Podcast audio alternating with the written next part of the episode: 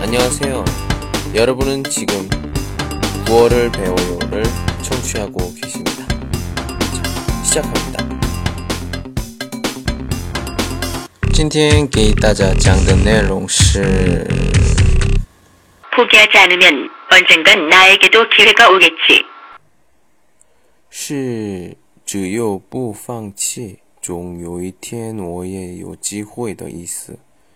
今天也是揭晓来自星星的你里很好的一句台词，这是一句非常好的话。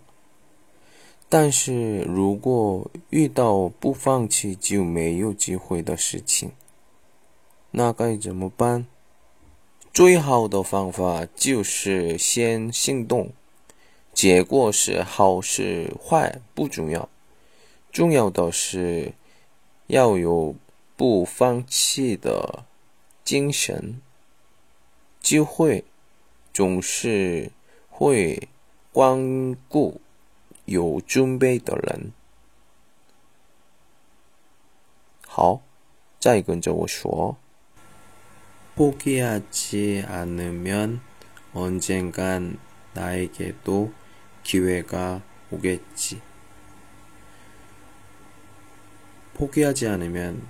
언젠간 나에게도 기회가 오겠지.